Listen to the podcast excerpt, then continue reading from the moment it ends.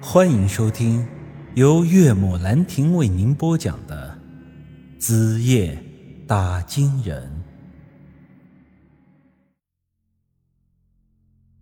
他老人家的岁数实在有些大了，嘴里的牙好像都掉光了，说起话来呢，有些含糊不清。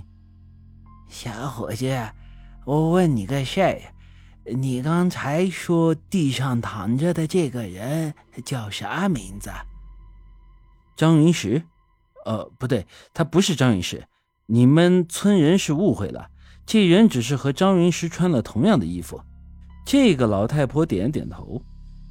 张云石就是之前和你一起过来的那个小伙子吧？我点点头。啊，对，是他。那他现在人呢？昨天晚上和我走散了，我估计现在在周围的林子里。待会儿啊，我还得去找他呢。怎么，老人家，难道您认识他吗？认识，我还认识他爹。当年他爹抱着，呃，他出去的时候，哎，才一岁不到。以前我和他们张家是邻居。还受过他们张家人的恩呢。我点点头。哦，原来是这样。这时，老太婆转过身去，对着那些人说道：“管他是不是张云石呢？这么年轻的小伙子死在了外头，他爹妈该多心疼呀！你们呐，把他送去我家吧。”就在我那老房子里给他设灵堂守灵吧。旁边一个穿着中山装的、胸口别着钢笔的中年人走到了他的面前，看样子这家伙是梧桐村的村长啊。孙婆婆，您老人家没开玩笑吧？您儿子出去打工三年都没回来过了，您老人家一个人连自己的事情都料理不好，哪里还有力气来料理这个死人哦？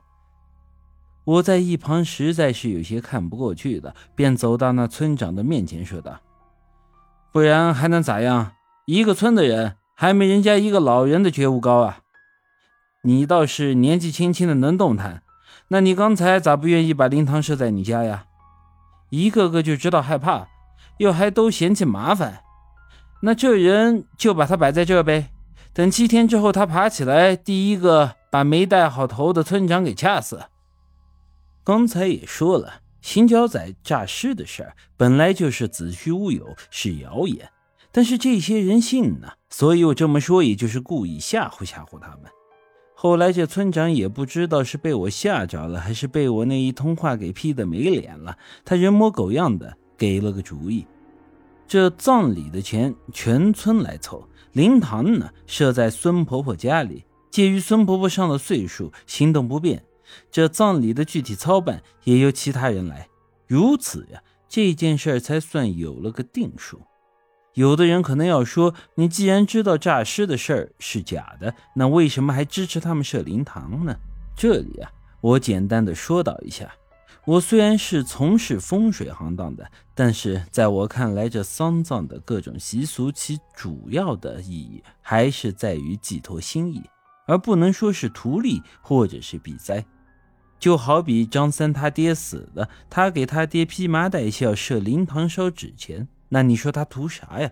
总不可能图他爹从下面给他带两捆钱上来吧？亦或是害怕他爹从棺材里爬出来把他给掐死？所以这种事情就是单纯的寄托一下儿子对亲爹的思念，缅怀一下亡故之人。当然，有一些不孝子孙把棺材里的爹妈气活了的。也是有的，但那总归还是少数情况。我虽然不知道这个死人是谁，可就如孙婆婆所说，如此年纪轻轻死于外面，也算是造孽呀。所以我觉得摆个灵堂祭奠一下，并没有什么不妥。尽管这梧桐村人别有居心，但那是他们的事儿，我管不了。于是啊，之后尸体就被送到了这孙婆婆家，设起了灵堂。我向当地人打听了进山的路，又进到了梧桐林里。我在山里找了整整一天，依然是没有见到这张云石的影子。天黑前，我回到了村里，想着第二天再上山吧。反正这人没找到，我是不可能先走的。这孙婆婆知道我的情况后，安排我暂时在她家住下了。恰好啊，我也懂得风水，按当地习俗，还给了那人做了场法事。于是我就毛遂自荐。这晚一直忙活到了午夜，我做完法事，洗了把脸，打算进屋休息。这时候我发现孙婆婆还没睡呀，而她一个人坐在这堂屋里，守着那口棺材。本集已经播讲完毕，欢迎您的继续收听。